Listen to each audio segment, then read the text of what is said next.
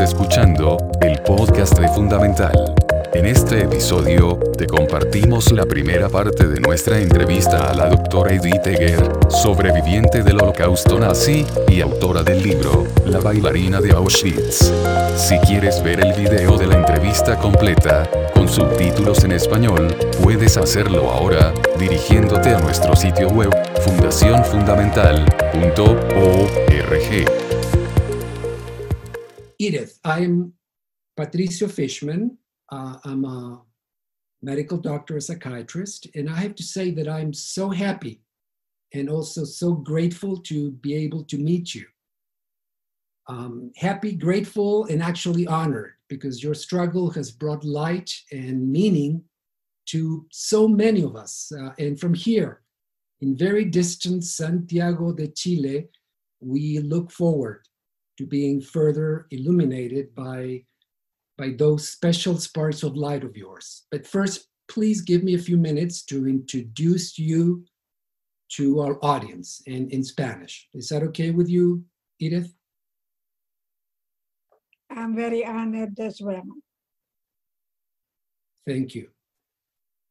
La doctora Edith Eger es doctorada en psicología clínica de la Universidad de Texas, es profesora de la Universidad de California en San Diego, donde actualmente vive en un sector muy lindo que se llama La Joya, y ella ha sido protagonista de numerosos documentales y entrevistas de, desde el New York Times, la BBC, la CNN, el show de Oprah Winfrey, y ha brindado conferencias y, y seminarios alrededor de todo el mundo, ayudando a todo tipo de personas, desde, desde profesionales de la salud hasta víctimas de trauma, de cáncer, soldados con síndrome de estrés postraumático, personas en general, a trabajar sus limitaciones y, y a descubrir en sí mismas aquellas capacidades necesarias para, para reinventarse, para, para autorrenovarse y, y para alcanzar logros que ellos mismos consideraban que no eran posibles. Ella es la autora, la escritora del bestseller, el libro The Choice en inglés, que es conocido como la, la bailarina de Auschwitz en español, y que aparece su primer libro, su ópera prima, cuando Edith cumple 90 años, en el año 2017. Edith es una superviviente eh, la palabra sobreviviente implica sobrevivir y superviviente es una persona que sobrevive cuando ante el mismo hecho muchas personas no logran sobrevivir. Es una superviviente del holocausto nazi. Algunas personas la conocen como la versión o contraparte femenina del doctor Víctor Frankl, que escribió el libro Hombre en Busca de Sentido. Iris es el ejemplo viviente de lo que se llama resiliencia, de, lo que nosotros consideramos el triunfo de la esperanza por sobre el trauma, del, empoderamiento personal por sobre la autovictimización. Ella va a conversar con nosotros, es una oportunidad increíble sobre cómo reinterpretar, cómo resignificar nuestro pasado y, y así lograr ser eh, libres en el presente. Ella va a compartir su experiencia personal en Auschwitz y también como psicóloga nos va a entregar un testimonio de, de, superación y de fortalecimiento ante las situaciones más adversas que los seres humanos podemos enfrentar. Desde una base profesional, pero habiendo vivido, habiendo vivenciado en la práctica, en la vida real, no habiéndolo aprendido en forma teórica como otros profesionales. Edith es la menor de tres hermanas, Magda, que es pianista, Clara, una eximia violinista, y vive con sus padres en Kosice, un pequeño pueblito ubicado en la frontera de Hungría y Checoslovaquia, hoy día corresponde a Eslovaquia. A los 16 años, Edith, eh, siendo una chica intelectualmente brillante, tiene dos pasiones, el ballet clásico y la gimnasia olímpica. Y también comienza su, su primer amor, romántico, su primer pololeo a los 16 años con, con Eric. A esa edad, en Chile, ella estaría en primero o segundo medio, corresponde al año 1944, ella vive y su familia una de las experiencias más traumáticas que nosotros hemos conocido. el ejército nazi invade Hungría y junto a otros 15.000 judíos que vivían en esa ciudad, dicho sea paso, al final de la guerra de estos 15.000 judíos sobreviven, perdón, menos de 500, 400 al parecer. Son tomados prisioneros y junto a sus padres y su hermana, Magda, porque Clara afortunadamente estaba en el Conservatorio de Música de Budapest por esos meses y, y se salva de ser tomada prisionera, son violentamente conducidos eh, hacia un tren que transporta ganado y de asientos por vagón, todos de pie, por varios días, en medio del frío, sin nada que comer, son, son conducidos a Polonia, al campo de concentración de Auschwitz. Eh, más que un campo de concentración, como ustedes saben, es un campo de la muerte, del exterminio planificado donde fueron asesinados en cámaras de gas y cremados más de un millón de personas. Al llegar a Auschwitz, aquel primer día, los recibe en estas filas que entran al campo el doctor Joseph Mengele. El doctor Mengele es conocido como el ángel de la muerte por sus experimentos genéticos en bebés, en niños, en embarazadas, por, por trasplantes de órganos brutales. Él él trasplantaba la córnea y el iris de algunas personas a los ojos de otras personas para ver si podía cambiarle el color de ojos, azul probablemente. Hacía amputaciones y otras atrocidades. Él los recibe, separa en hombres y mujeres, y, dentro de las mujeres separa a las mayores de las menores. Eh, Edith se niega a separarse de su madre, pero el doctor Mengele en forma muy bondadosa le dice que se verán en un rato más. Así que eh, son transportados a distintos lugares, sus padres son llevados directamente a unas duchas masivas, desde donde no sale agua, sino que sale gas, como ustedes deben saber. Son gaseados y asesinados y posteriormente cremados. Edith y su hermana Magda a las pocas horas preguntan por sus padres y la respuesta es que miren allá arriba las chimeneas ese fuego, ese humo que sale arriba, esas cenizas son sus padres. Y de aquí en adelante, les dicen, piensen y hablen de ellos en pretérito, en tiempo pasado.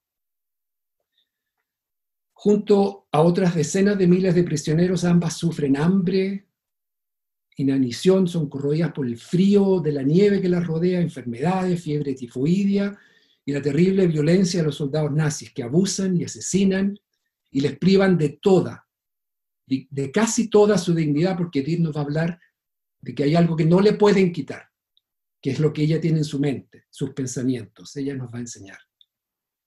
Una palabra sobre el libro La bailarina de Auschwitz. Eh, de hecho, Edith está trabajando en un segundo libro y también eventualmente en un tercero, entiendo que de recetas de comida húngara. Ella nos va a hablar de su experiencia en, en Auschwitz, pero también su experiencia junto a su hermana y otras miles de personas con estos trajes rayados que fueron puestas como escudos humanos en el techo de trenes que transportaban armas nazis hasta Austria y así poder evitar que fueran bombardeados por la Fuerza Aérea Británica. Ella nos va a contar de cómo pesando 32 kilos, siendo una niña de 16 años, hueso cubierto de piel, ella fue rescatada mucho más muerta que viva desde un montón de cadáveres que fueron lanzados al cementerio de Günskirchen, donde un soldado americano logra ver una mano que débilmente se, se mueve de entre este montón de cuerpos que tenía encima suyo. Pero sobre todo nos interesa hablar de la lucha que ella ha dado por ya más de 75 años, por, por ganarle al dolor, a la angustia, a los ataques de pánico, a las pesadillas, al miedo a las sirenas, a los portazos, al trauma, pero también su triunfo sobre el odio y sobre la autovictimización. Y cómo esa lucha a Edith le ha significado su salvación, le ha dado sentido a su vida y, y cómo ello también nos ha dado sentido a miles de otras personas alrededor del mundo que han aprendido de ella. Edith, welcome back. I switch to English. It's such an honor to have you with us. Thank you, Dr. Fischman. You know, the translation of your book, uh, The Choice in English to Spanish, is The Ballerina of Auschwitz. Can you tell us about that experience in the barracks with Dr. Mengele, which probably gave rise to this title? I can tell you the experience because I can picture myself right now. People tell me that I overcame, but I didn't. And I am standing there, and my friends are uh, looking at Dr. Mengele who said, I want to know the new arrivals and I want to know who can entertain me. And my friends just picked me up and put me in front of him and told me, dance for me. And I was having no idea who he was. And so I began to do my routine on the Blue Danube. I can still do it for you. I start with a high kick and then I do a split. I still can do it for you, not so good, but I was I was so afraid that I may be next going to the gas chamber. So my fear was unexplainable because I didn't know what's going to happen next. And that's the big difference between reacting or responding. So I was able to close my eyes and I dissociated and I pictured myself that the music was Tchaikovsky and I was dancing the Romeo and Juliet at the Budapest Opera House. And when I met Viktor Frankl, he said he too closed his eyes and imagined how he's going to lecture about the psychology of the concentration camp in a Vienna lecture hall. So we used the same skills, but we left in a different way because he was already a doctor, a psychiatrist, and I was a 16 year old in love. So, in a different mentality, I had tremendous hope that I'm going to meet my boyfriend when I get liberated. And I said, if I survive today, then tomorrow I'll be free. And even today, I believe very much that if I have hope, somehow, in a way, I find a gift in everything. So amazing because Viktor Frankl was older and he was a, a medical doctor, a psychiatrist already. You're a 16 year old and now you talk about the difference between reacting and responding. And in your mind, you're able to process that information, the fear, the panic, to contain it and to transform that into a thought, an image. Isn't that incredible? You wrote about it later, but you did it when you were 16 years old. I think you're a brilliant interviewer. Thank you so much. Uh, that today we are really able to discover that what we think we create. And I created a world somehow in me that I couldn't touch. I was able to turn my thinking that they were the prisoners, not me, and the hatred became a pity. I felt sorry for the guards that they were wearing a uniform, that they were loving beautiful children, and they were brainwashed and were taught to hate me, but they couldn't touch my spirit. So, you know, we have our genes that we cannot change, we have the environment. I'm choosing how to respond to the other two. So I think that is very important. They, we had the positive and the negative reinforcement. The negative was death, and the positive was life. It wasn't but, but yes, and. And this is temporary. And if I survive today, then tomorrow I'll be free. I was always into the tomorrow. But uh, you mentioned temperament, and, and there's always this controversy, this dispute between nurture versus nature. And what are we born with, our hardware, what comes from from our own factory versus what we acquire, the software of life. If we have a, a difficult temperament or insecurity, anxiety that comes with our genes, do you think we can fight and overcome what seems to be determined by genes? I don't think we overcome. I think we come to terms with it. There is a special place in my heart. I call it my cherished wound. I think the suffering made me stronger. And I think I think the suffering made me look at life from inside out, not to wait for something or somebody to come and make me free. I created a world inside me. They could put me in a gas chamber. They could really torture me and, and they beat me very badly. And that's what I bring today that somehow in everything in life, there is a gift in it. But I like to be a realist, but not an idealist because when the idealists don't find what they're looking for, they become very sarcastic and cynical. And we had to have humor in Auschwitz. We were able to talk about the food and the way we're going to, to eat and eat and eat. You know, Abraham Maslow was very good with the hierarchy of needs, that while you are hungry, that's all you talk about. And, and what then, about the, the topless dance? I mean, oh, isn't that humor? We had the book contest, yes. And uh, guess who won? Yes, yes. I had a beautiful body, but I didn't know what to do with that. Yeah. But you danced know. and you won the, the contest. Well, I I did uh, I did get a little loaf of bread. Yes, uh, I won the the book contest. Yes. Today I won't win that. but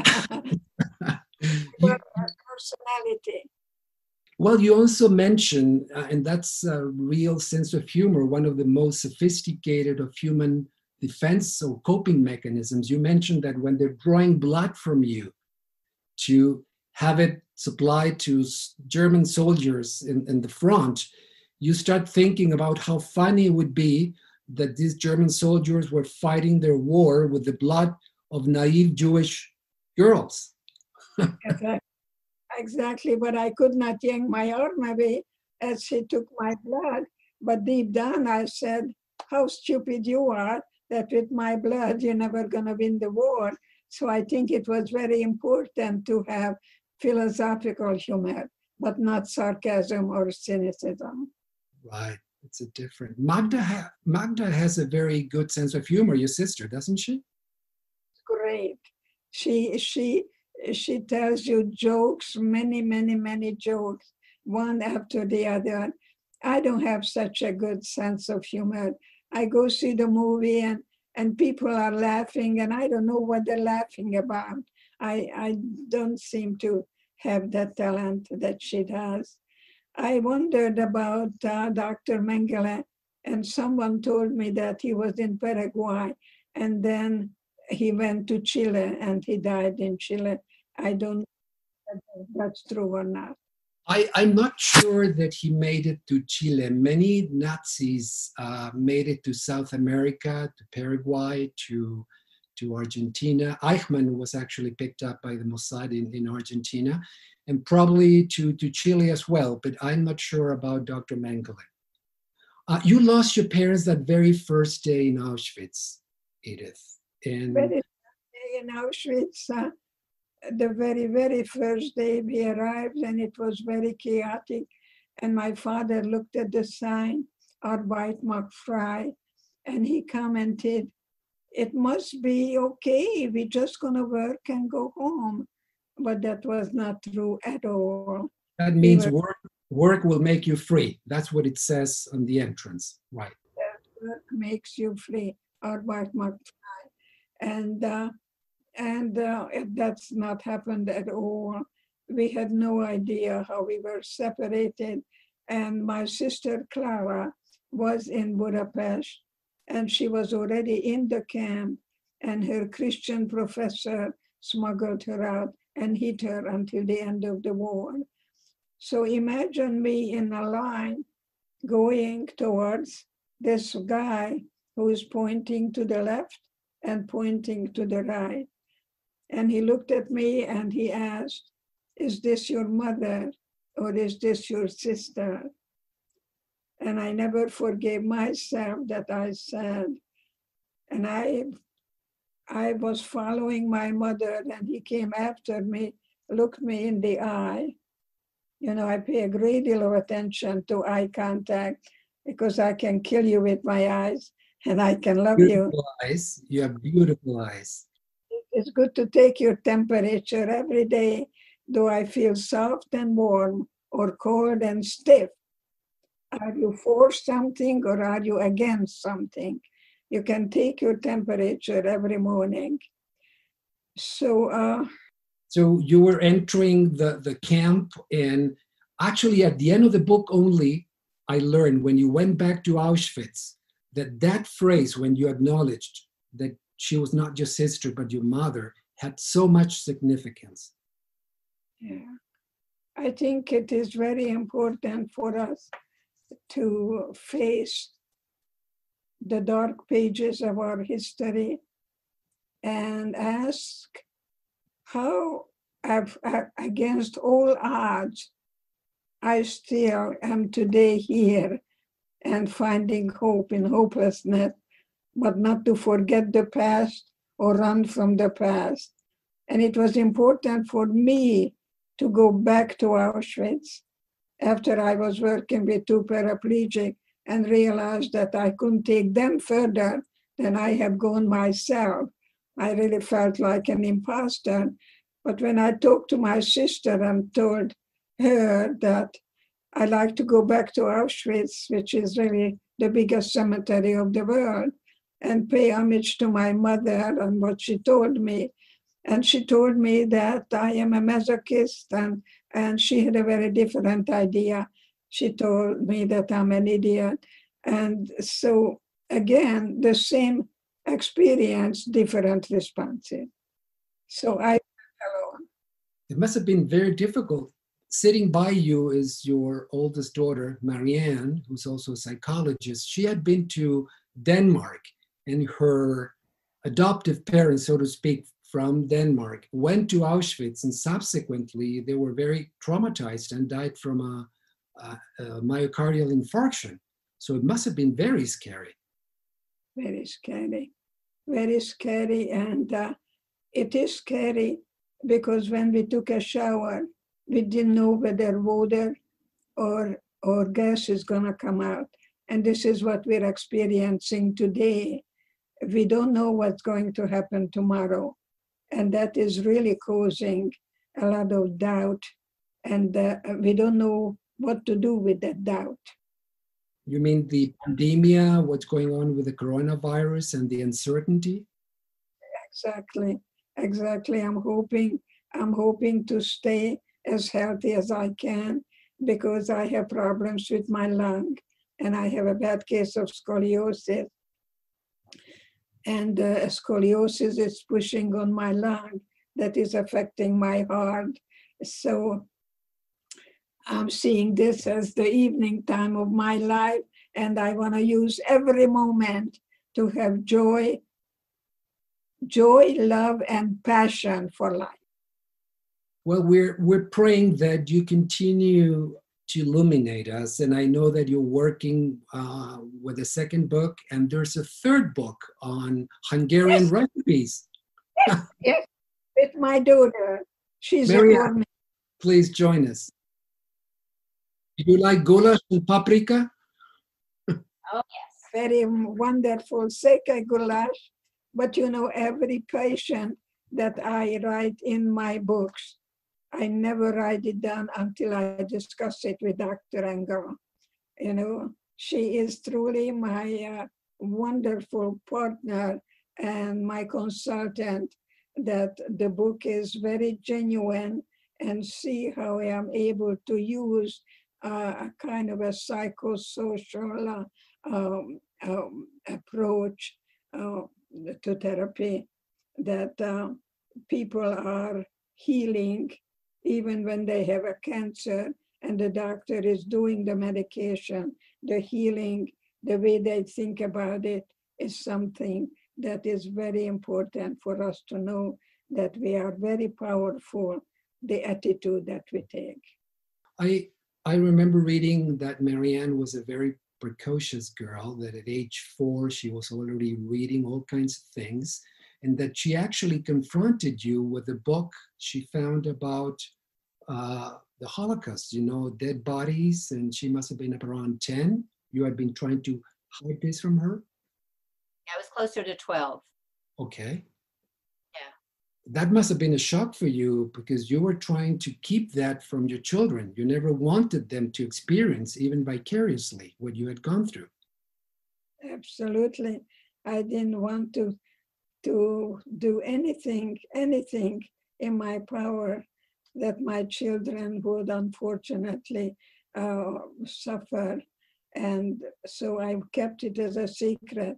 And uh, my husband was a partisan and he was much more open about that. So when Marianne was 16 and went to her beautiful dance in school, my late husband said, Go and enjoy yourself when your mother was 16, she was in Auschwitz.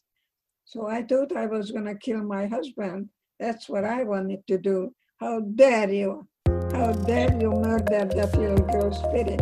She didn't take it, so it was fine. But I, I was so angry at my husband. How dare you bring the past into the present? Gracias por acompañarnos hasta el final. Para no perderte los siguientes episodios, suscríbete al podcast desde iTunes o Spotify, y si te gustó lo que escuchaste, déjanos una calificación de 5 estrellas, y así nos ayudas a llegar más personas. Hasta la próxima.